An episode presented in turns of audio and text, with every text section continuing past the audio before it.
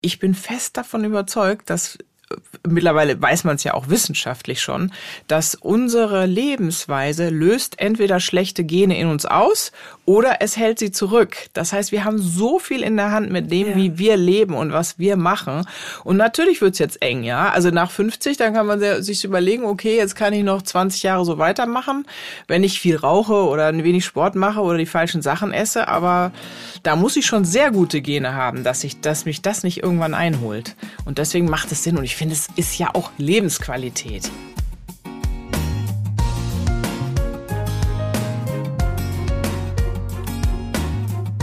Klagen, lachen, klüger werden. Herzlich willkommen zu meinem Podcast Frauenstimmen. Frauenstimmen, das sind alle 14 Tage sonntags ermutigende Gespräche mit mutigen Frauen über das Loslassen und das Aufbrechen, das Verlieren, das Suchen und das Finden. Ich bin Ildiko von Kürti und meine heutige Gesprächspartnerin ist Dr. Franziska Rubin. Franziska ist Ärztin, Moderatorin und Bestsellerautorin. Und sie ist die Überbringerin einiger nicht ganz so angenehmer Wahrheiten und sehr vieler wertvoller Weisheiten. Während ich in ihrem Buch Die bessere Medizin für Frauen las, wurde mir beschämt klar, wie männlich geprägt unsere Welt und unsere Medizin immer noch ist und wie wenig mir das an manchen Stellen auffällt.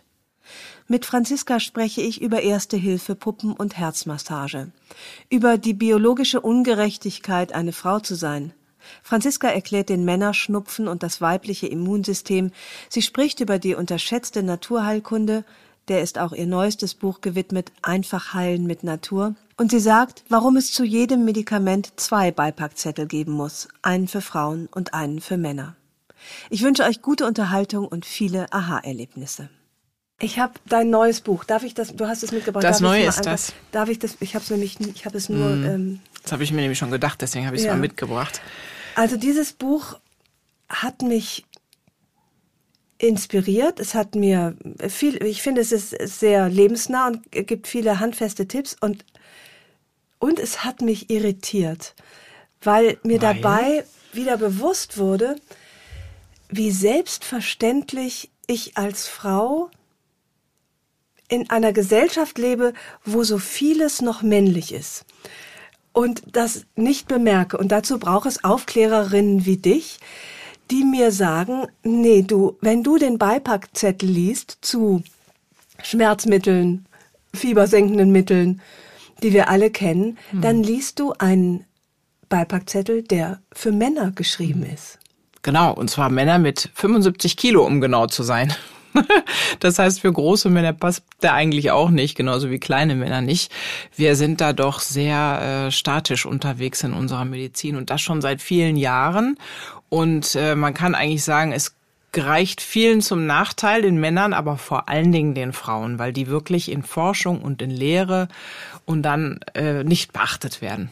Erstaunlich, ne? Wir würden ja denken, wir sind so ein aufgeklärtes, äh, gleichberechtigtes Land, aber wir wissen ja mittlerweile, dass es in vielen Feldern nicht so ist.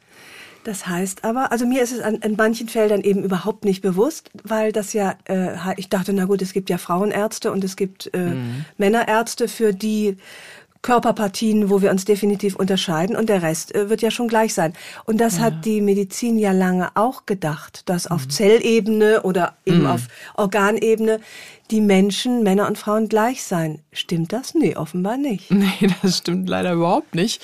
Eigentlich weiß man das auch schon seit einiger Zeit, dass äh, weder die Zellen noch, äh, also deswegen vermeidet man es ja eigentlich. Also das, unser Problem unserer Forschung ist, dass äh, wenn ein neues Medikament getestet wird, wird das erstmal an männlichen Mäusezellen getestet, dann wird es an männlichen Mäusen getestet, dann an anderen männlichen Tieren. Da sind kaum weibliche dabei und selbst wenn es dann in die humanen Phasen geht, ja, wo also Menschen das testen, dann sind es auch in der Regel hauptsächlich Männer. Wenn Frauen dazukommen, was der Gesetzgeber jetzt neuerdings gefordert hat, neuerdings, mhm. irre. Gefordert, äh, aber noch nicht äh, Doch, es gibt schon so ein bisschen mehr, also es sind dann ja. 10 bis 40 Prozent Frauen äh, da eingeschlossen in diese Studien, aber dann kommt der Hammer, das wird dann nicht getrennt ausgewertet. Das heißt, am Ende ist es völlig nutzlos, außer es gibt irgendwas, was gravierend auffällt. Aber so auf diese Feinheiten, was du gerade sagtest, also wirkt es bei Frauen vielleicht anders, wirkt es schlechter, haben die andere Nebenwirkungen, kriegen die andere Risikofaktoren, andere Wechselwirkungen. Da wird überhaupt nicht drauf geguckt. Und das ist eigentlich eine Katastrophe weil es für uns Frauen wirklich äh, immer wieder dann zu Auffällen kommt. Also es, äh, es ist auffällig, dass äh, dass wir dadurch sterben oder eher sterben oder mehr Nebenwirkungen ja. haben etc. Wir sprechen ja gleich noch über die einzelnen, äh, wir gehen so den, unsere Körper mal durch, aber das Generelle ist tatsächlich nicht nur eigentlich eine Katastrophe, sondern eine Katastrophe und im Grunde ja auch ein Skandal, dass mhm. weiblich, männlich gleichgesetzt wird in der Medizin und die Medizin männlich ist. Das kann man, glaube ich, so sagen. Ja. Das hat was damit der Entwicklung der meisten Medikamente, die kommen ja aus den 80er, 90er Jahren. Und da war das gang und gäbe, da wurde das so gemacht und es ändert sich nur ganz langsam und eigentlich braucht es wie immer politische Regelungen, damit es anders wird. Ja, und viele Ärzte äh, lernen es dann erst im Trial and Error. Also, dass sie sagen, ich verordne das und dann merke ich, aha, bei den Frauen wirkt es anders und das ist ja eigentlich ein Unding. Sollte nicht so sein. Und es liegt jetzt nicht nur daran, dass Frauen wie Männer sind nur leichter und kleiner. Mm Damit ist es nicht getan, sondern sie unterscheiden mm. sich bis auf die Zellebene eigentlich, oder? Genau.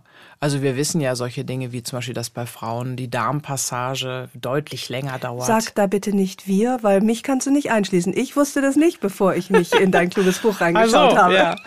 Also ähm, das Interessante also was mit der Darmpassage? Ja, die ist bei Frauen viel, viel langsamer. Das heißt, alle Schadstoffe, die wir zu uns nehmen oder überhaupt alle Nahrungsmittel passieren unseren Darm um ein Drittel länger und dadurch äh, kommt, kommt natürlich auch eine schädigende Wirkung viel deutlicher zustande als bei den Männern.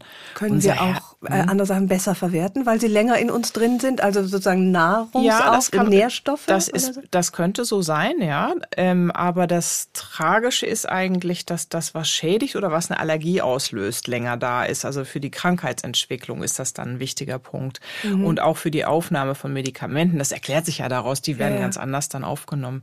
Unsere Leber arbeitet anders, unsere Nieren Nieren, unser Herz ist anders aufgebaut. Also das ist schon ganz interessant. Überall, wo die Forschung guckt, merkt die, aha, Männer sind gar nicht so wie Frauen.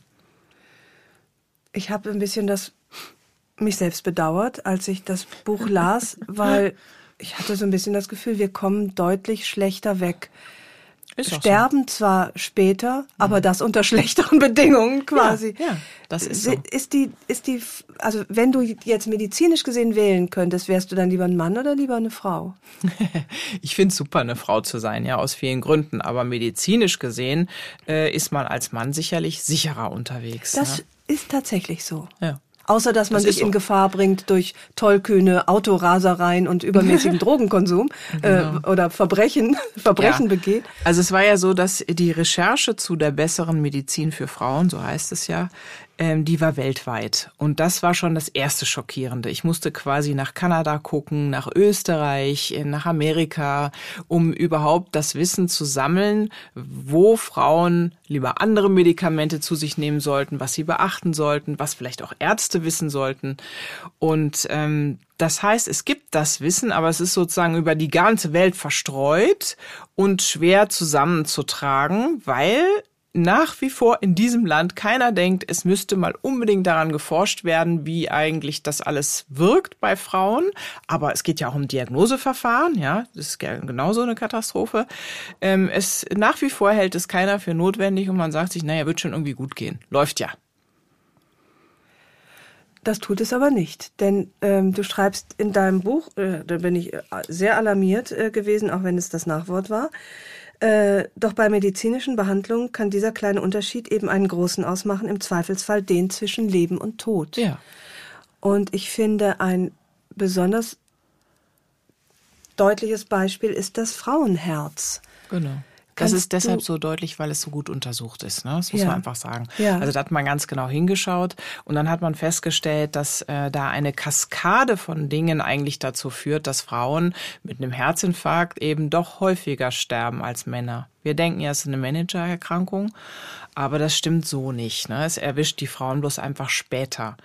Aber dann ist es halt so, dass Frauen andere Symptome bekommen. Das haben wir jetzt schon öfter gehört, so. Und das ging ja in letzter Zeit viel durch die Presse. Also, dass es einfach nur Übelkeit sein kann oder Schwindel. Und dann passiert also aber sich das an der Stelle, wo es sich abspielt, gar nicht bemerkbar nee, macht für Frauen. Oder kaum. Ja. Also nicht so dieser Vernichtungsschmerz mhm. oder dieses Ausstrahlen in den Arm, sondern es kann einfach so sein, dass man merkt, irgendwie ist das ganz anders als sonst, da stimmt was nicht, mir ist so schlecht, mir ist so schwindelig. Und da an einen Herzinfarkt zu denken, das haben wir alle nicht gelernt. Und das mhm. führt dann dazu, dass die Frau sich eher ins Bett legt und sagt, morgen geht's mir schon besser, kriegt dann aber vielleicht in der Nacht den tödlichen Infarkt. Der Ehemann sagt jetzt aber auch nicht, du, da holen wir jetzt unbedingt den Notarztwagen. Da geht's schon los, ja, also mit diesem sozialen Verhalten. Und dann ist die Tra mhm. Tragödie, der Rettungswagen erkennt es nicht so schnell. Nachweislich ist es so, dass wenn die Frau dann in die Klinik kommt, dass die viel länger im Durchschnitt braucht, bis die endlich in der Kardiologie landet, also beim Spezialisten als der Mann. Dann kommt das nächste Problem. Die Diagnostik funktioniert nicht so gut. Also das Fahrradergometer, was zum Beispiel für den Mann super funktioniert, funktioniert für die Frau nicht so gut. Frauen brauchen eher ein Herzecho, weil unsere Gefäße sich anders verändern als die von Männern. Also eher so, so lang so lange, dünne Schlaucheinengungen, während bei Männern sind es immer so besser darzustellende Stenosen, die wirklich zumachen, ja? ja. Und dann geht's damit weiter, dass wir die oft dann die Medikamente, also erstmal wird viel Zeit, geht viel Zeit verloren, dann wird nicht so aggressiv behandelt. Die Ärzte erkennen es nicht und dann trauen sie sich aber auch nicht so ran wie bei den Männern. Und dann geht es so weit, dass die Medikamente nicht so gut greifen. Sie bräuchten teilweise andere Medikamente oder zum Beispiel auch Blutverdünner haben mehr Nebenwirkungen bei Frauen.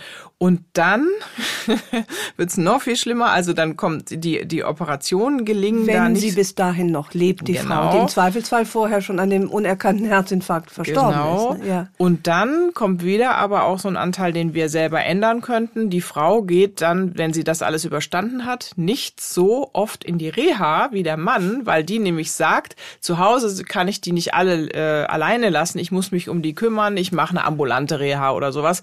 Und das alles führt dazu, dass sie einen deutlich schlechteren Outcome hat. Also man sieht, es ist eine Mischung aus Verhalten und aus anderer Anatomie, ja, und aus schlecht erforschter Diagnostik, aus schlecht erforschter Therapie für die Frauen. Also es ist so eine Kaskade. Ja. Und das, das, was mir da halt so Angst macht, das Herz ist gut untersucht.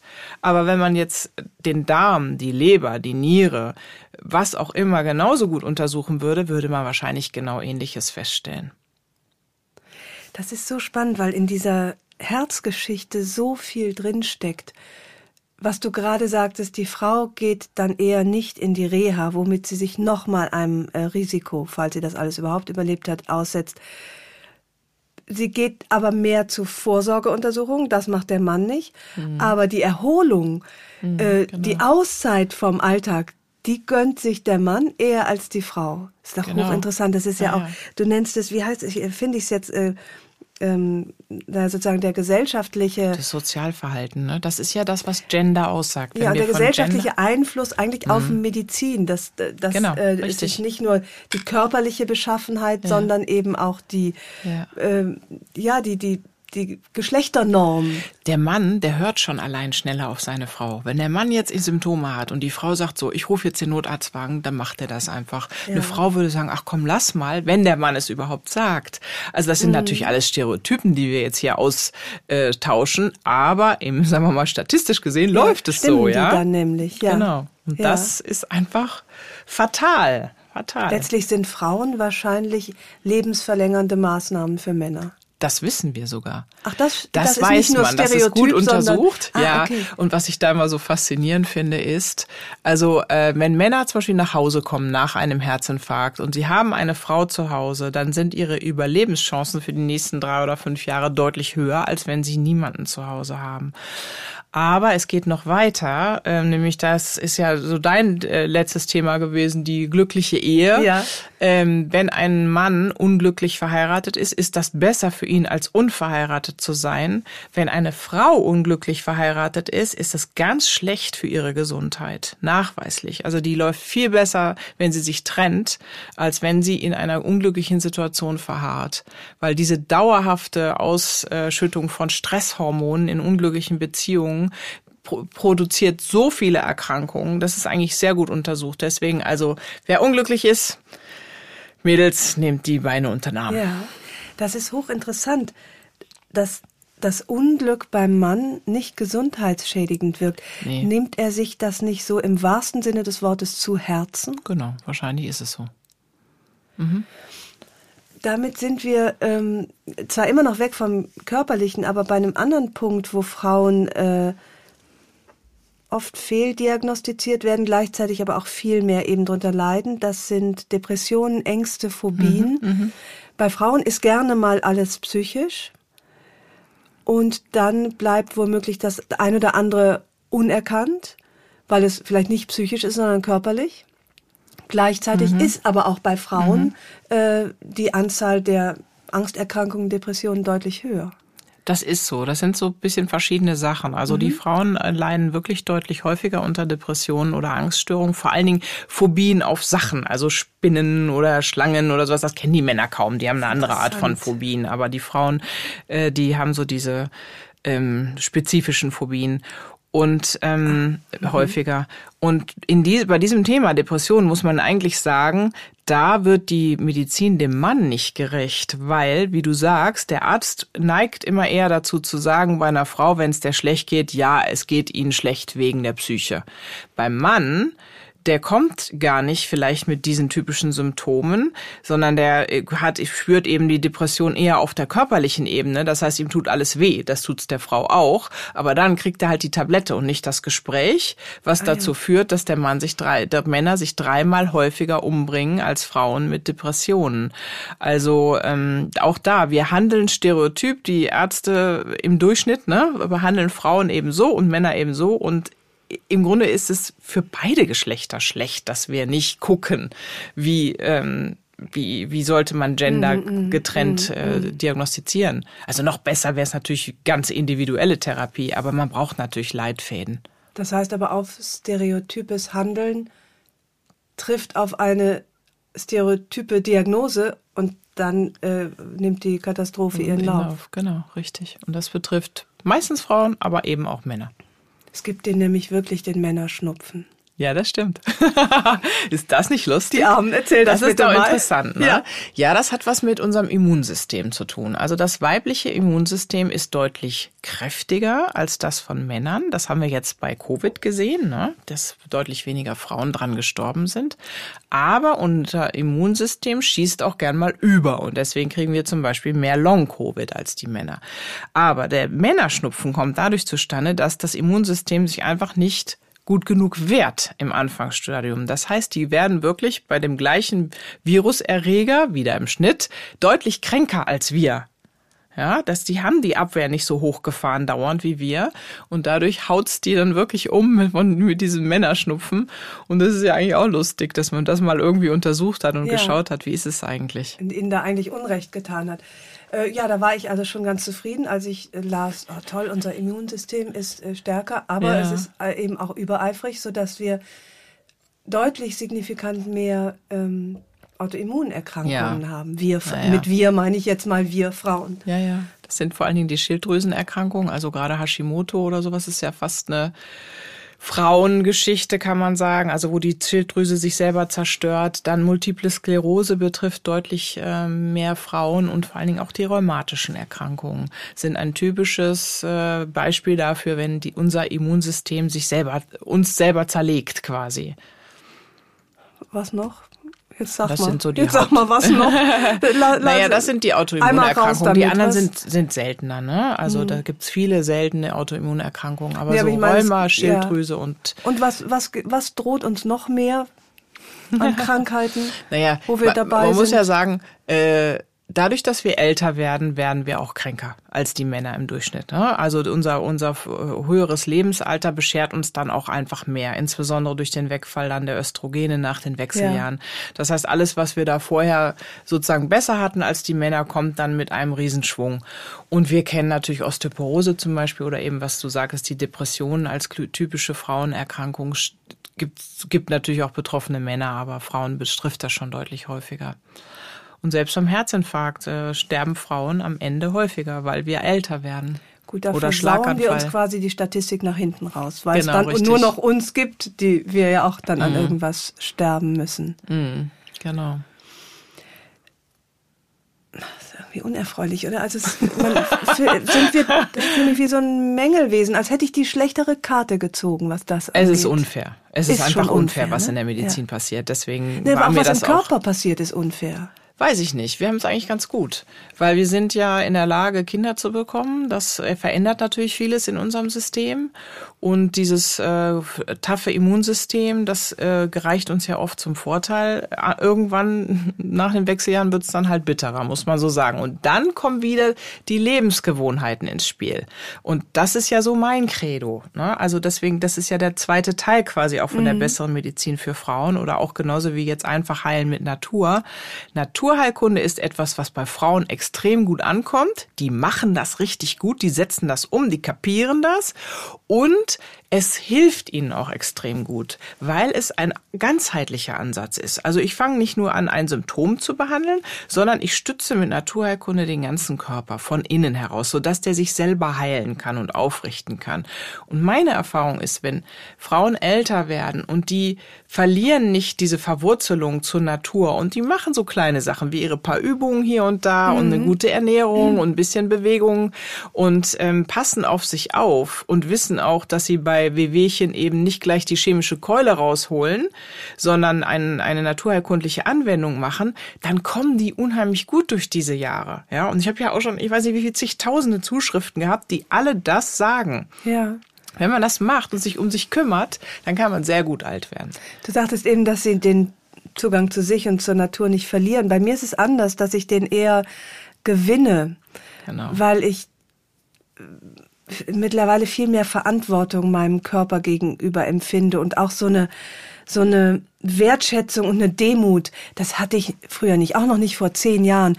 Da, da habe ich es irgendwie krachen lassen und habe hab dem so viel zugemutet. Ich habe ihn so selbstverständlich genommen und gar nicht als Klar. wichtigste Gefährtin, die ich ja habe in meinem Leben. Und das, das ändert sich bei mir gerade. Also ich bin jetzt viel empfänglicher für Ernährung, Schlaf, Zigaretten lassen, Alkohol lassen, äh, äh, naturheilkundliche Sachen, weniger Stress und genau. solche Sachen. Das hat mich vor zehn Jahren nicht interessiert. Das wusste ich da auch schon, dass es besser wäre. Aber jetzt merke ich einfach so dieses, ich möchte dass du Körper ja. lange hältst und genau. deswegen genau. will ich dich lieben und ehren. Die Einschläge kommen ja auch näher. Ja. Ich finde, erstens merke ich manchmal, dass mhm. es bröckelt, ja, dass das Knie eben dann doch wehtut, Natürlich, wenn ich irgendwie ja. zu lang getanzt mhm. habe oder zu viel Ski gefahren bin. Und äh, das ein oder andere Zipperlein kommt und man verliert schon den ein oder erste Freund oder Freundin mhm. oder sieht, äh, was manchen auch für Konsequenzen tragen aus ihrer Lebensweise.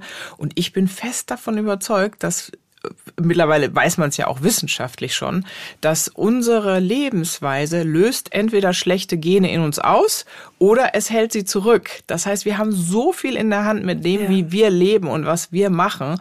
Und natürlich wird's jetzt eng, ja. Also nach 50, dann kann man sich überlegen, okay, jetzt kann ich noch 20 Jahre so weitermachen, wenn ich viel rauche oder ein wenig Sport mache oder die falschen Sachen esse. Aber da muss ich schon sehr gute Gene haben, dass ich, dass mich das nicht irgendwann einholt. Und deswegen macht es Sinn. Und ich finde, es ist ja auch Lebensqualität. Ja, mir geht's ja viel besser, wenn ich mit meinem Hund gegangen bin. Mir geht's ja viel besser, wenn ich gute Lebensmittel zu mir nehme. Ja, wenn ich lache mit Freunden und wenn ich, äh, weiß ich, einfach so so ja bewusst gut lebe und ehrlich gesagt durch die Kinder, die waren ja andauernd krank. Also ich weiß nicht, wie es bei dir war mit deinen Jungs, aber meine drei Mädels, die haben sich immer gegenseitig mhm, angesteckt -hmm. und so. Und dann habe ich gemerkt, wenn du Hausmittel zu Hause hast, wenn du Naturherkunde anwenden kannst, da sitzt du nicht beim Arzt. Du kannst das alles selber. Ja. Du kannst selber ja. deine eigenen Leiden später dann auch gut behandeln. Und ich finde es einfach sensationell. Auch die Kraft, die da drin steckt, ja. ja. Dass die, die, die, ich finde es mit der Naturheilkunde ist ein bisschen so wie mit den Frauen. Ja, das ist immer alles so ganz nett, ganz schön, nice to have und so. Das ist Quatsch.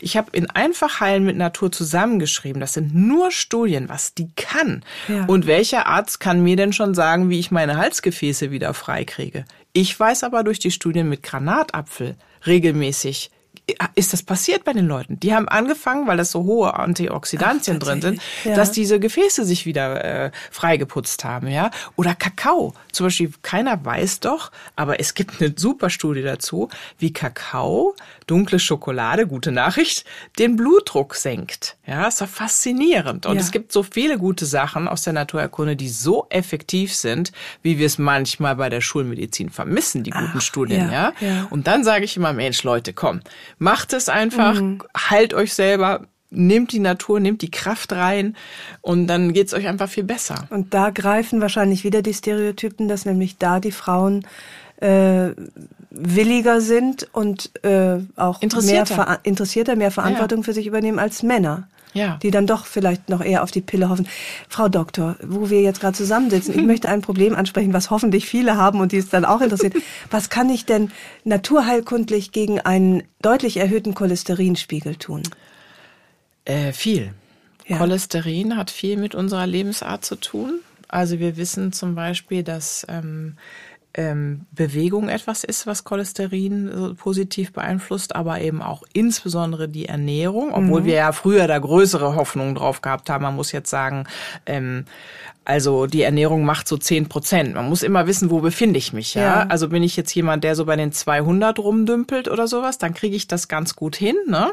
Aber ähm, wenn ich jetzt zum Beispiel eine familiäre Hypercholesterinämie habe, da muss man vorsichtiger sein. Aber zum Beispiel, da habe ich mich so gefreut. Es gibt eine ganz große Studie aus England, also das ist eine Hochrechnung, die gezeigt hat, dass ein Apfel am Tag die gleiche vorbeugende Wirkung hat wie ein Statin, wie ein Medikament. Ach, ja. Jetzt muss man dazu sagen, das hilft natürlich nur bei denen, die jetzt nicht schon einen Schlaganfall und Herzinfarkt hat. Sowas, dann würde man diese mhm, Empfehlung mhm. nicht aus, ja. aussprechen. Aber ich würde sagen, natürlich dazu essen, ja, ja, und dann beobachten. Aber das muss man sich mal vorstellen. Ein Apfel am Tag bringt genauso viel wie vorbeugend ein Statin einzunehmen, ja, wenn ich sozusagen dieses Event vermeiden will. Und da habe ich, da sind mir also echt auch so die Augen rausgefallen. Womit wir bei Oma sind, die ja schon immer sagte, an apple a day, also oder ein genau. Äpfelchen am Tag. Hält äh, den Doktor fern. Ja, ja, ja. genau, richtig. Und Wie viel Weisheit find, da schon bekannt war, ne? Ja. Man darf es bloß nicht vorm zu Bett gehen essen, ohne die Zähne zu putzen, weil meine Tante hatte keine Zähne mehr, weil sie jeden Abend den Apfel vorm Bett. Wegen des Fruchtzuckers? Ja, genau. Der sich ja, ja, wegen der Säure ne, im ja. Apfel. Ah, okay. Aber ja, was ich ja. ansonsten sehr interessant finde, ist eigentlich der rote Reis auch der rote Reis. Äh, da muss man, wenn man damit kochen will, muss man genau hingucken, weil es macht nicht aller roter Reis, aber es gibt's auch als Tablette. Aber man muss halt wissen, das ist jetzt die naturheilkundliche Alternative zum Statin. Aha. Aber man muss wissen, dass auch der rote Reis die gleichen Nebenwirkungen macht. Aber er ist genauso effektiv Ach, auch, ja. Also, also so, sowas wie Muskelschmerzen oder, oder sowas. Genau, ja. schlechtestenfalls, ne? Also ja, man muss ja. das einfach so wissen. Ja. Und ähm, ja, ansonsten, es gibt eine ganze Reihe. Was, wann hast du deine letzte Tablette genommen? Ähm, muss ich echt überlegen. Ich habe neulich mal drüber nachgedacht, wie viele Jahre ich eigentlich die Pille genommen habe. Und dass das echt eine Aufgabe war, da jeden Tag dran zu denken. Ne? Aber ich äh, komme eigentlich so ganz gut durch. Ja. Gott sei Dank. Also du greifst auch nicht zu Nasenspray bei Schnupfen oder. Doch, aber wenn dann Salzwasser, Nasenspray. Mhm. Also ich weiß zum Beispiel, wenn ein Schnupfen kommt, das wissen meine Kinder auch. Das finde ich übrigens so super cool. Wenn die Kinder merken, das funktioniert, dann fragen die das ab. Ja, also meine Kinder ja. haben früher immer das heiße, das ansteigende Fußbad zum Beispiel abgefragt, weil das war so lustig, über dieser kleinen Wanne zu sitzen mit den Füßen in dem immer wärmer werdenden Wasser. Und dann haben wir noch eine Geschichte Ach, gelesen. Schön wenn die gemerkt haben, ich werde krank, dann haben die gesagt, Mama, machen wir Fußbad, ja. Und heute würde ich zum Beispiel denen dann eine Nasendusche in die Hand drücken oder sagen, komm, wir inhalieren mal schnell mhm. mit Thymian, ja, weil das einfach die Lunge sozusagen weitet, desinfiziert und beruhigt. Ja. Also äh, ich finde, das ist, äh, man kriegt so Rituale, weil man braucht ja auch nicht alles. Jeder hat ja seine Achillesferse sozusagen, wo es bei ihm meistens als an erster Stelle drückt. Und wenn man da weiß, wie man mit Naturheilkunde dagegen hält, ist genial lustig, wie du das sagst mit dem Inhalieren. Ich hatte jetzt äh, leider nach Corona noch so eine Bronchitis bekommen ja. und habe ähm, das volle Programm gemacht, Rotlicht und äh, eben auch so inhaliert und kam mir dabei vor wie ein Kind. Ja. Weil das eben das war, ja, was ich Gerüche, auch vor, ne? die genau. Gerüche, was ich vor 40 Jahren ja. und dieses Rotlicht, da habe ich ja auch wirklich als kleines Mädchen schon davor gesessen und mhm. äh, irgendwie das, genau. das war, das ist wirklich so ein Ritual, was sich über Generationen dann auch unter Umständen zieht. Genau, und wir haben es ja irgendwie so ein bisschen verlernt. Ne? Wir schmeißen uns dann irgendwie so eine Grippo-Start ein oder noch eine Aspirin hinterher und sagen, dann wird schon weitergehen. Ich finde, da hat ja mhm. mal Corona äh, ein bisschen was bewirkt, dass man sagt, okay, ich bleib zu Hause und ähm, kuriere mich mal lieber aus. Früher haben wir alle immer weitergemacht. Du, das, das muss ich noch kurz mhm. sagen. Das war... Ähm das klingt wie so eine Binse, aber äh, irgendjemand schrieb mir, als ich dann nach Corona noch eine Bronchitis hatte und jemand mir schrieb, äh, du brauchst Geduld. Und mm. ähm, hat man nicht mehr, ne? Und ich diese Geduld mm. mit mir selbst und meiner eigenen Gesundheit nicht mehr aufbrachte. Und das hat mich etwas beschämt, weil ich die Muße und die Ruhe, die die Krankheit mir aufgezwungen ja. hat, kaum ertragen konnte und mhm. es dadurch natürlich weiterhin verschleppt habe.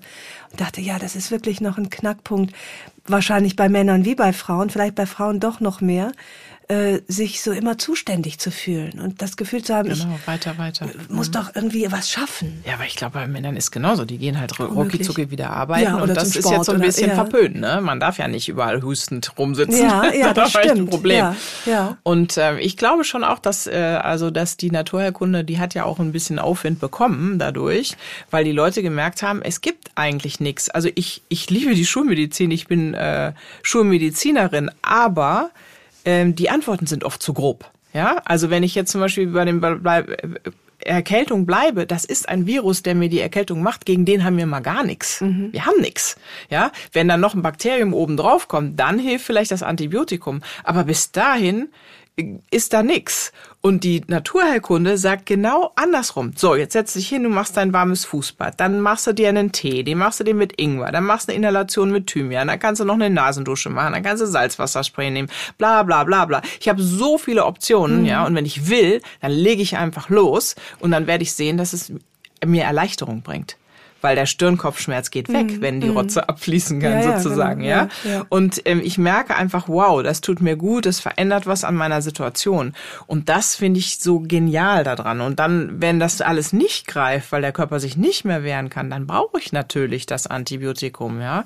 Aber ähm, das ist uns alles so abhanden gekommen, was schade ist. Ja, das gilt ja nicht nur für eine Erkältung, sondern für im Grunde für jede Krankheit, mit denen wir zu kämpfen ja. haben, die mindestens positiv unterstützt werden können durch Naturheilkunde. Genau, und Naturheilkunde geht ja auch noch weiter. Also es ist ja so, zum Beispiel, wir haben ja in Deutschland wahnsinnig viel chronische Schmerzpatienten zum Beispiel oder so, die in der Regel oder oft auch nicht zufrieden sind mit ihrer Therapie. Überhaupt chronische Erkrankungen. Ja, die sagen, ich mache schon alles, was der Doktor sagt oder ich Frau Doktor, aber ich habe immer noch Schmerzen oder mir geht's immer noch schlecht und so.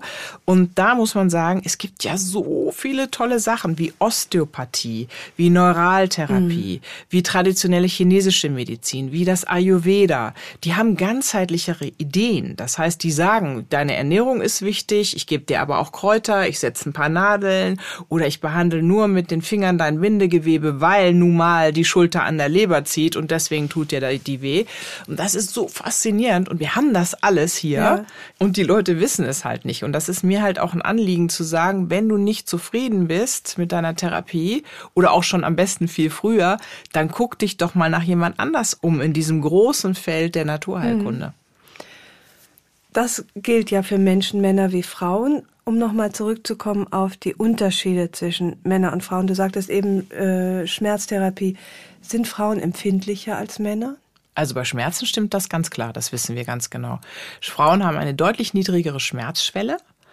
Und das heißt, sie empfinden mehr Schmerzen als Männer. Sie brauchen auch nach Operationen deutlich viel Schmerzmittel viel mehr Schmerzmittel Ach. als Männer. Also das weiß man. Und sie sprechen auch oft nicht so gut an auf die Schmerzmittel. Da könnte man wieder sagen, ja na klar, die sind ja auch an Männern, an männlichen Mäusen etc. getestet. Also das ist auch so eine Kaskade. Und dann werden sie oft nicht so ernst genommen. Ja? Also der Mann bekommt viel mehr Schmerzmittel verordnet als die Frau. Die Frau kriegt dann eher noch eine Gesprächstherapie, wenn sie Ach, chronische Schmerzen ja, hat. Interessant. Dem Mann glaubt man, wenn er Schmerzen genau. hat. Bei der Frau denkt man, geh mal in Psychotherapie. Äh, mhm ja, überspitzt ist das ja. ungefähr so. Ah, das mhm. ist interessant. Dass, äh, man könnte ja meinen, dass Medikamente bei Frauen immer nur schwächer wirken als bei Männern, weil sie äh, weniger Gewicht haben oder äh, mhm. die Wirkstoffe länger im Körper sind. Das ist aber nicht so bei Schmerzmitteln zum Beispiel nicht. Da brauchen sie eher mehr. Genau, da ist das so. Und es gibt, äh, also unsere Leber arbeitet anders. Das liegt an diesem Zytochrom P450, toller Name. Das ist so ein bestimmtes Hormon, was Medikamente abbaut. Und das ist tatsächlich fatal, weil die einen baut es schneller ab und die anderen baut es langsamer ab. Ja, Und dadurch wirken manche Medikamente auch mehr bei Frauen und andere wirken weniger. Also dieser Zolpidem-Skandal zum Beispiel ist so bekannt geworden, weil aufgefallen ist in Amerika, dass äh, Frauen äh, häufiger Verkehrsunfälle ja. morgens produziert haben oder verursacht haben, weil dieses Schlafmittel einfach nicht verstoffwechselt war. Das hing quasi noch im Körper rum, ne, weil eben da genau dieses Enzym nicht so gut arbeitet. Und bei anderen Sachen ist es genau andersrum, zum Beispiel bei Morphium. Da brauchen Frauen einfach mehr. Hängt alles an der Leber. Das klingt ein bisschen so, als bräuchte man zwei Medizinstudiengänge, nämlich einen für Frauen und einen für Männer. Das ist ja fast wie ein anderes also ehrlich Oder gesagt, zumindest ein Zusatzstudium, aber vielleicht eher ein Zusatzstudium für Männer. Gibt ja mehr Frauen als Männer. Oder was ist deine Forderung? Was würdest du dir wünschen? Naja, also ich glaube, was, was wirklich ganz deutlich im Raum steht, ist, dass Frauen und Männer einfach mal getrennt betrachtet werden müssen. Sowohl bei der Entwicklung wie bei der Forschung und dann auch in der Lehre. Wir haben ab 2024 in unserem Studium jetzt erstmalig dieses Gender-Thema drin aber ich wette mit vier Fragen von 4000 wahrscheinlich ja. oder sowas, ja. weil ähm, das dauert immer so lange, bis irgend sowas implementiert wird. Im Grunde ist es so, es muss immer geguckt werden, jedes Medikament muss ge getestet werden an Frauen wie an Männern und dann muss das gleich mäßig ausgewertet werden und zwar getrennt. Mhm. Und da mhm. muss das genau betrachtet werden. Diese Forderung, die gibt es schon lange in den Staaten, aber es setzt keiner um. Es muss einfach so gemacht werden. Auch auf das Risiko hin, das ist zum Beispiel ein großes Problem. Ja, man sagt ja immer, nein, die Frauen wollen wir nicht in der Forschung drin haben, weil dann können die die kind, keine die ähm, die Kinder können geschädigt sein, so wie es bei Contagan war. Meiner Meinung nach muss es genau andersrum sein. Also es müssen auch schon Tiere und vielleicht äh, weibliche Tiere, vielleicht sogar schwangere Mäuse, also auch wenn ich dafür immer gesteinigt werde, da mit dabei sein, weil man sonst am Menschen dann sowas erleben kann wie Kontergan. Wie Kontergan. Letztlich ja. ist das ja ein, ein Zeichen dafür, wie schief es gelaufen ist, die, genau. das, das, dieses und Medikament überhaupt zugelassen wurde. Ja, ja. Ne? Man hätte, hätte danach ja. nicht sagen müssen, jetzt lassen wir mal die Frauen raus, sondern man hätte sagen ja. müssen, die müssen rein sie viel früher in die Forschung. Rein, ja. ja. Gibt es denn Länder, wo genau das schon passiert? Also wie gesagt, Kanada oder Österreich ist äh, schon weiter. Die haben andere Regeln auch gefunden für die Forschung. Aber an sich ist es ein weltweites Problem, ja. Das eine ist, eben, was du äh, schilderst, dass Medikamente, Wirkstoffe, wenn sie entwickelt werden, an Männern und Frauen getestet werden müssen und einzeln ausgewertet. Das andere ist aber natürlich, dass wir Ärzte und Ärztinnen brauchen, die all das wissen und damit umgehen können, die all das wissen, was in deinem Buch steht. genau. Die, äh, das muss gelehrt werden. Also, dass man tatsächlich wie ein, ein Facharzt Frau oder ein Facharzt Mann, äh, man hat es ja doch mit sehr unterschiedlichen Organismen zu tun. Ich glaube, das würde so nicht funktionieren, weil ähm, ist schon richtig, dass man einen Gastroenterologen hat, also jemand für den Bauchraum, jemand fürs Herz, jemand für die Knochen oder sowas. Das müssen wir ja nicht verändern, aber wir müssen nur unser Bewusstsein schärfen, dass wir Frauen und Männer getrennt beobachten und einfach wissen, dass sie mhm. anders reagieren. Mhm. Und dass ein Beipackzettel eben nun mal für Männer und für Frauen getrennt ausgewiesen ist. Und es geht ja, ja. auch weiter. Mhm. Die Diagnoseverfahren, die dürfen nicht nur an Männern getestet werden. Man muss gucken, zeigt es den Herzinfarkt bei den Frauen genauso gut wie bei den Männern. Ja, ja mhm. und äh, also es geht nicht nur um Therapie, es geht wirklich auch um Diagnostik und da müssen Ärzte ganz anders geschult werden. Man muss einfach sagen, ihr müsst wissen, die empfindlichsten Wesen auf dieser Welt sind rothaarige Frauen mit weißer Haut. Die haben eine ganz andere Schmerzschwelle. Denen tut alles viel mehr weh als alle, alle anderen, egal welches Geschlecht, welche Hautfarbe oder so. Mhm. Das ist einfach so. Das ist vergesellschaftet, ja. Das ist genetisch mhm. festgelegt. Sowas muss gelehrt werden, weil dann weiß man, aha, okay, da muss ich jetzt ein mhm. bisschen drauf achten. Die stellt sich nicht an. Ja, genau. Ja. Hm. Klingt nach einem langen Weg, oder? Ach, ich glaube immer in dem Moment, wo man sagt, klar, ne, äh, wir werden nicht in drei Jahrzehnten oder im nächsten Jahrzehnt ändern, was wir sozusagen jetzt in Jahrhunderten verbockt haben. Ja, es zieht sich ja durch alles. Ich finde, wir Frauen sind ja überall in gewisser Weise oder an vielen, vielen Plätzen noch benachteiligt. Das ist ja nichts Ungewöhnliches. Es ist bloß immer wieder frappierend, wenn man genauer hinschaut. Eben, das meine ich. Es ist nichts Ungewöhnliches. Aber dass es mich jetzt auch im Ballpackzettel ereilt hat, äh, die, die ja. äh, sozusagen die Emanzipation, die noch in Kinderschuhen steckt, ja, krass, da war ich naiverweise, muss man sagen, mhm. überrascht. Äh, du sagst, das ist eigentlich, sollte das bekannter sein, aber ich mh, mm, bin eigentlich innerlich sehr aufgewühlt. Ja, und das ist ja das, das Drama ist ja das, was du sagst. Das wird noch ewig dauern, bis ja. das umgesetzt ist. Das wird ewig dauern. Ja, ja. ja und ähm, ich meine, meine Freundin, die ist Rheumatologin, die sagt zu mir, äh, ich habe das selber irgendwie erst begreifen müssen, dass ich das, äh, das oder das Mittel bei Rheumapatientinnen gar nicht so scharf einsetzen kann wie bei Männern. Da kann ich ganz anders rangehen, wo ich dann sage, ja, Moment mal, also ich meine, du bist Fachärztin, wieso äh, wird das nicht ganz klar gelehrt? Ja, ja. ja. Und das ist dann leider Learning by Doing und Doing, das sind wir. Und wir, wir genau. haben dann unter wir den Folgen zu leiden.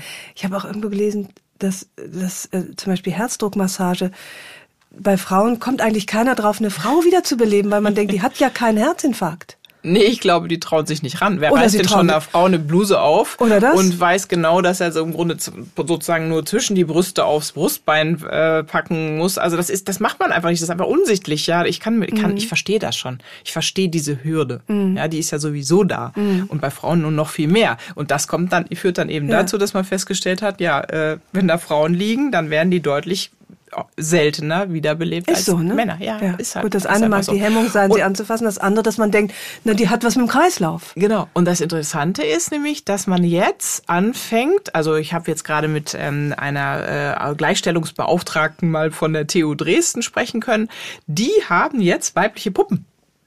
Also es sind die ersten, die mal so eine ja. weibliche Wiederbelebungspuppe nimmt, wo man so ein Gefühl kriegt, okay, das ist jetzt gar nicht spooky, ja, sondern ich drücke ihr da nicht auf den Busen rum, sondern ich muss bin halt in der Mitte. Und selbst Und, wenn, äh, dann ja. drückt man halt mal auf den Busen, äh, äh, Hauptsache ja. die Dame überlebt. Aber auch der Gedanke, eine weibliche Übungspuppe zu haben, nie drauf gekommen. Nein. Das sind immer so männliche Neutro Ra, die wir ja. so überall haben in der ja. Medizin. Ja. Und ich frage mich dann immer an halt solchen halt Stellen, wo lauert das noch alles, wo ich es überhaupt Überall. nicht wahrnehme? Überall. Und mich dann, so, so, weißt du, dann bin ich so ganz beschämt, dass ich dachte, wieso habe ich denn das nicht gemerkt? Mhm. Ich möchte doch fortschrittlich sein. Ich versuche mich zu emanzipieren. Ich versuche meinen mhm. Blick zu schärfen mhm. und drück da irgendwie fröhlich auf so einem männlichen Thorax rum äh, bei so einer Puppe und ja. merk's überhaupt nicht. Mhm. Finde ich peinlich. Naja. So ist es, ne? Wir sind ja ein Teil des Problems. Ja, weil ich wir absolut. uns einfach auch nicht genug wehren. Ne? Ja, und eben wehren, das ist ja toll, wenn man sich wehren kann, dazu muss man es ja erstmal bemerken. Mhm. Und dafür ist genau. eben zum Beispiel, finde ich, deine Arbeit und sind deine Bücher so wichtig, mhm. ähm, um überhaupt einen Blick dafür zu kriegen, ja. wo, äh, wo überall das das klingt jetzt so dramatisch, wo das Patriarchat lauert, selbst in der Medizin. Und du schreibst zum Beispiel, dass Frauen in der Regel bei Ärztinnen deutlich besser aufgehoben ja, wird. Woran ja, ja. Äh, aufgehoben sind? Woran liegt das? Das ist auch so eine frappierende Untersuchung gewesen. Ich habe mir das ja nicht alles selber ausgesucht, sondern ausgedacht, sondern das, wir haben ja praktisch mhm. gesucht äh, nach Fakten. Und es ist so, dass äh, Ärztinnen in der Regel, ja, also es ist jetzt wieder Stereotyp, aber ich finde, es kann ich ganz gut nachvollziehen. Die sind oft äh, sensibler und die sind genauer. Das weiß man. Die nehmen sich oft mehr Zeit, auch auf ihre eigenen Kosten und äh, gucken genauer hin, sind empathischer unterwegs im Durchschnitt. Ja, es gibt ganz tolle männliche Ärzte, ohne Frage. Mhm. Sie sind empathischer und es gibt unterwegs. Dragoner unter den Ärztinnen. Genau. Auch da, aber ja. Ja. Mhm. Ähm, und äh, die verstehen eine Frau einfach deutlich besser. Das heißt, das, was nicht gelehrt wird, gleicht sozusagen die Frau durch ihr Frausein aus. Ja, also die wird anders zuhören, die hat ein anderes Empfinden für Dinge, ähm, weil sie selber eine Frau ist als ein Mann. Deswegen kommen Frauen bei Frauen besser weg. Auch wieder im Durchschnitt. Ja? Besser weg heißt besser naja, behandelt. Besser auch. behandelt, ja. Hm genauer untersucht, besser beraten und es geht dann sogar bis zu harten Fakten wie zum Überleben. Hm. Und eben die bessere Therapie. Also ich, ich kann sowieso nur jedem, jeder Frau raten und jedem Mann genauso. Ähm, wir sind aus dem Alter raus, dass man sich von einem Arzt behandeln lässt, nur weil es, weil, weil das immer so war in der Familie, sondern in sich reinhören. Mhm. Ich bin auch immer dafür, zum Arzt zu gehen, Fragen aufzuschreiben, dass man das nicht vergisst. Dann macht man hinter jede Frage einen Haken, geht es durch. Ähm, und äh, diese Zeit muss sein, wenn es wirklich wichtig ist. Und wenn ich das Gefühl habe, ich bin hier nicht richtig und ich werde hier nur abgeschoben, dann weg. Ja, ich war zum Beispiel mal selber bei einem, einem ähm, Kinderwunschtherapeuten, der sagte als erstes, weil er sich gerade über die Patientin vor mir geärgert hat, da sagte der zu mir, also die Frauen, die sind ja immer so emotional, also das hasse ich ja wirklich an diesem Beruf. Und da habe ich gesagt, wie bitte? Oh. Ich sage, natürlich ist das emotional, wenn man ein Kind verliert oder sowas. Das ist doch, äh, ich habe ich habe nur den Kopf geschüttelt. Also, ja. Unfassbar, ja. Ja, und da muss man Wahnsinn. den Mut haben ja, zu sagen, ja. wissen Sie was, ich glaube, ich bin hier nicht richtig. Ja. Auf Wiedersehen. Den Mut muss man haben und ich finde auch das wichtig, dass man so eine Basisinformiertheit mitbringt, um im besten Fall vielleicht auch zu bemerken, wenn man es mit einem uninformierten Arzt oder einer uninformierten Ärztin zu tun hat. Ich komme nämlich gerade von meiner äh, Frauenärztin, auch in Sachen Hormone, und äh, die sagte, es gibt so viel Unwissenheit äh, darüber, auch bei den Ärzten und Ärztinnen, mhm. dass es also es ist natürlich schwierig. Man kann kein Medizinstudium jetzt von jeder Patientin erwarten. Mhm. Aber ein, und ir, ab irgendeinem Punkt muss man sich ja auch anvertrauen und sagen, ich glaube Ihnen jetzt. Ja. Aber Deswegen bin ich ja immer für gute Bücher. Also ja, das ist jetzt zwar genau, keine Eigenwerbung, aber genau. Richtig, gute Bücher. Weil, das meine ich mit einer grundlegenden Informiertheit, dass man ja. hellhörig wird, wenn vielleicht eine ein Frauenarzt sagt, äh, nee, da kann man nichts machen oder dann geht, nehmen Sie das und so das, ja. dass man vielleicht äh, es vielleicht doch schon ja. ein bisschen besser weiß. Weil man muss die, ich könnte jetzt die Ärzte ein bisschen verteidigen. Das Internet ist ein echtes Problem. Das Internet ist nämlich Fluch und Segen zugleich. Das heißt, ich kann im Internet sehr schnell an Informationen bekommen, kommen, ja. Die sind gut aufbereitet teilweise. Das ist der Segen. Ne? Das heißt, ich bin sehr schnell informiert als Patient. Der Fluch ist, dass da ganz viele falsche Fährten gelegt werden. Das heißt, wenn ich mal näher, mehr, weiter nachgoogle, weiter nachgoogle, dann wird's immer dramatischer. Mein Fall wird immer dramatischer. Im Zweifelsfall gibt es keinen Ausweg mehr, außer und dann kommt die Lösung. Ich nehme das und das Präparat, das und das Nahrungsergänzungsmittel oder gehe zu dem und dem Experten. Und dann muss ich hellhörig werden. An der Stelle muss ich sagen, okay, ich bin wieder einer Fährte aufgesessen. Weil ich das aber als Patient gar nicht äh, so wahrnehmen kann, bis zu sozusagen zur Produktwerbung, ähm, kann es sein, dass ich meinen Arzt auch extrem damit nerve. Ja, die Ärzte, die haben nicht viel Zeit. Das ist auch ja, das unser stimmt. Gesundheitssystem. Ja, die kriegen da irgendwie 7,90 Euro oder was. Und ähm, dann sitzt davor ein Patient, der äh, im Internet seine Meinung gebildet hat, aber von mir aus einer Fährte aufgesessen ist. Und das ist dann schon auch wieder schwierig, ja. ja. Und da, da, da tun mir dann die Ärzte auch oft manchmal oder leid, ja. Das stimmt, aber das stimmt. Letztlich kann man dann auch irgendwann nur hoffen, dass man es mit einem gut ausgebildeten Arzt und einer oder Ärztin zu tun hat, die ihr Fach versteht. Genau. Und ja, und, und, und Leute, äh, schaltet euer Gehirn ein. Also ja. das Internet ist eine Verkaufsplattform mhm. in erster Linie. Jeder, der da veröffentlicht, will irgendwas verkaufen. Und deswegen, äh, da muss ich halt sozusagen meine 20 Euro bezahlen, aber dann kann ich es eben nachlesen und zwar profund in einem guten Buch und dann ja. weiß ich wenigstens, dass es stimmt. Mhm. Muss ich erstmal durchatmen. Und würde gerne jetzt die letzte äh, Zeit, die letzte Zeit mit dir nutzen, dass du uns, mich und die Hörerinnen rausschickst in unser Leben mit so ein paar Tipps, wo du sagst, macht das, Frauen. Das ist wirklich erstmal, erstmal äh, sozusagen das auf jeden Fall. Und danach kauft ihr dann das Buch. Aber das macht ihr schon mal auf jeden Fall. Egal, ob ihr es mit dem Darm zu tun habt, ob ihr immer Kopfschmerzen mhm. habt. Aber diese fünf bis sieben Weisheiten fürs Leben so. möchte ich euch mitgeben. Okay. Ohne das geht's gar nicht. Also ich glaube, das Erste ist, was uns Frauen ja auszeichnet, ist, dass wir eigentlich äh, nicht nur viel Empathie haben für andere, sondern auch ganz gut in uns reinhören können. Wir besitzen eine gute Intuition in der Regel und ein gutes Körpergefühl ne, im Vergleich zu den Männern. Und das könnte man jetzt nutzen.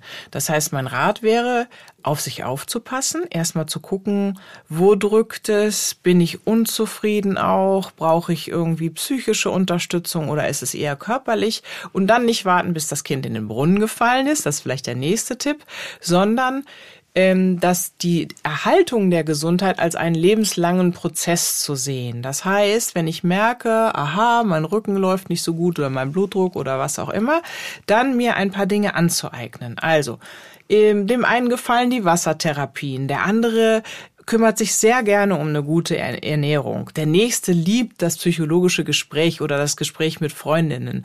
Der andere braucht Humor ja, und muss sich das immer wieder konsequent in sein Leben reinholen. Eigentlich alle. Ich würde jeden mhm. Tag gerne äh, nicht nur Schokolade auf Rezept verordnen, weil es wirklich gut ist, weil sie gut funktioniert, gerade die hochprozentige, die bittere, mhm. genau, äh, sondern eben auch Lachen zum Beispiel. Bewegung. Wir brauchen Bewegung. Das heißt, ich muss etwas finden, wo mir Bewegung Spaß macht. Ja, also bei mir mhm. ist es mhm. zum Beispiel der Hund, weil der guckt mich an und ich weiß, ich brauche jetzt nicht rumdiskutieren, ob wir jetzt gehen oder nicht. Das ist einfach so. Dann der nächste braucht Musik, ja, weil es ihn beruhigt, weil es ihn glücklich macht oder so. Reinhören und das ist ja vielleicht auch die Schönheit jetzt am Älterwerden. Wir kriegen wieder ein bisschen Zeit zurück und dann wirklich gucken, was tut mir gut, was brauche ich und sich das auch erlauben. Ja. Weil wir kümmern mhm. uns viel zu sehr oft um andere und viel zu wenig um uns selbst. Und dann geht es los, diese Kaskade von Erkrankungen. Und ehrlich gesagt, die Schulmedizin hat für chronische Erkrankungen oft nicht die guten Lösungen. Dann nehme ich eine Tablette, nehme ich zwei, dann nehme ich drei, dann nehme ich vier und dann kriege ich ein Problem. Ja, sondern sich um sich kümmern, die Natur reinholen, sich selber heilen, sich selber unterstützen und dann habe ich wirklich eine Chance, gesund alt zu werden. Und das ist ja das, was wir alle wollen, oder? Ja, das wollen wir alle. In diesem Sinne vielen Dank. Äh, der Prozess äh, des Gesundbleibens kann jetzt beginnen, denn äh, wie sagt schon das genau. alte Sprichwort, es gibt genau zwei gute Zeitpunkte, um einen Baum zu pflanzen. Der erste war vor 100 Jahren und der zweite ist jetzt. So, liebe Zuhörerinnen, und an dieser Stelle sollte das Gespräch eigentlich zu Ende sein. War es aber nicht.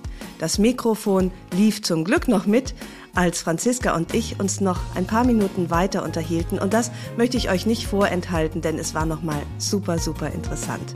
Ich verabschiede mich schon mal an dieser Stelle und wünsche euch einen wunderschönen Tag, egal wo ihr seid. Das war die bessere Medizin ja, ja, für Frauen. Also genau, das und das ist einfach Heilen mit Natur. Hier sind auch naturheilkundliche. Tipps drin. Und dieses ist, finde ich, deshalb so faszinierend, weil das sind alles Studien, ja. Und dann kommen nämlich die ganzen Zweifler, die können mich nämlich mal, weil ähm, das ist interessant. Also wie viel, wie viel Power die Naturheilkunde hat, ja. Also dass zum Beispiel so ein so ein äh, Kapuzinerkresse Rettichmix, der hilft besser als ein Antibiotikum, weil die Antibiotika, sie sind oft so schmal unterwegs ja. und Kapuzinerkresse Rettich ist das egal, ob das ein Virus ist, ein Bakterium oder ein Parasit. Also das ja, würdest du bei Platz. einer Lungenentzündung, also würdest du erstmal versuchen mit oder wie weit geht das? Du dann? kennst den Begriff äh, der Salutogenese.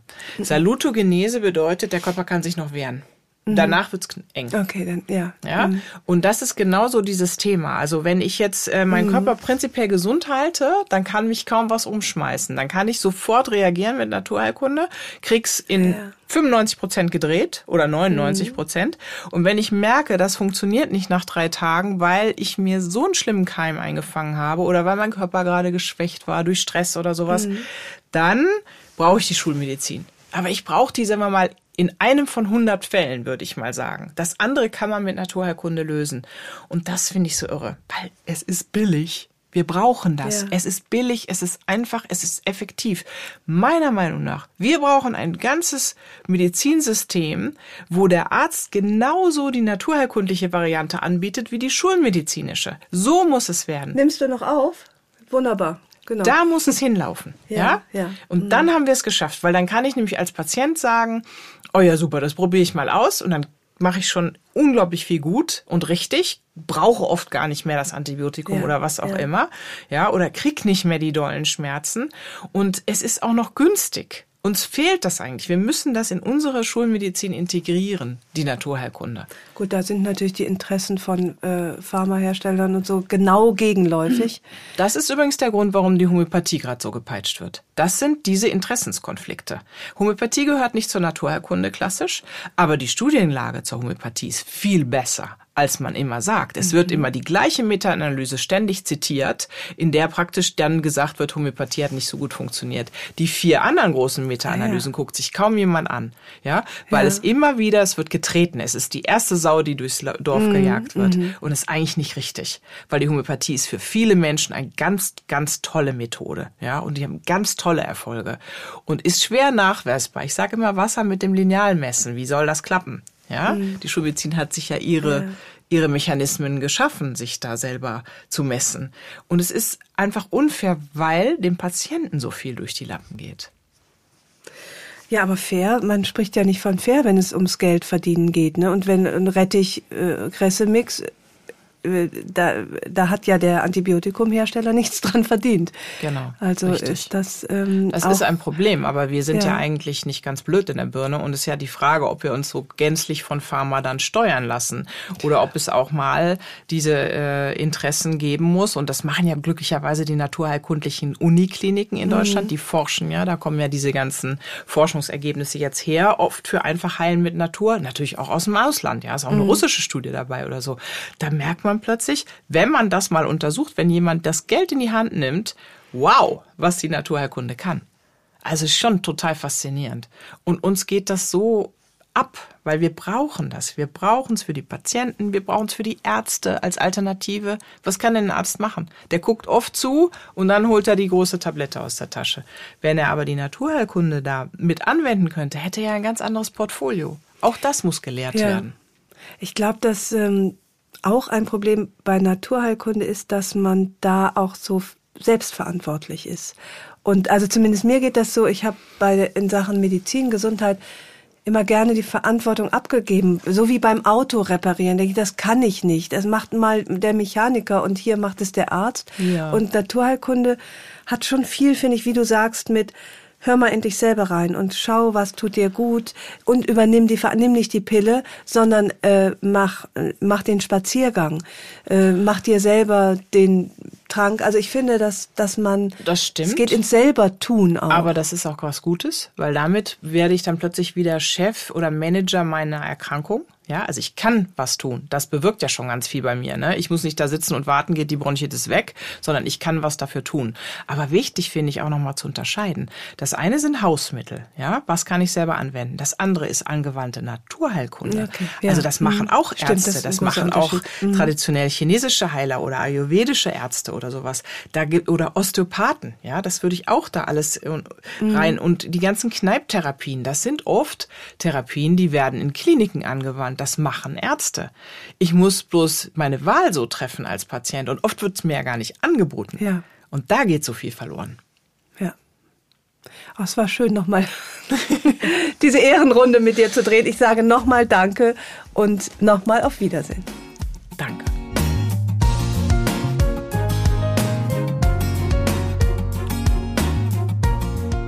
Herzlichen Dank fürs Zuhören. Die nächste Episode von Frauenstimmen hört ihr hier in zwei Wochen. Vielleicht mögt ihr die Frauenstimmen abonnieren, dann verpasst ihr keine neue Folge. Und wenn euch mein Podcast gefällt, dann würde ich mich sehr freuen, wenn ihr ihn weiterempfehlen und mit ein paar Sternen bewerten würdet. Ich freue mich auf ein Wiederhören und grüße euch herzlich, wo auch immer ihr seid. Eure Ildiko.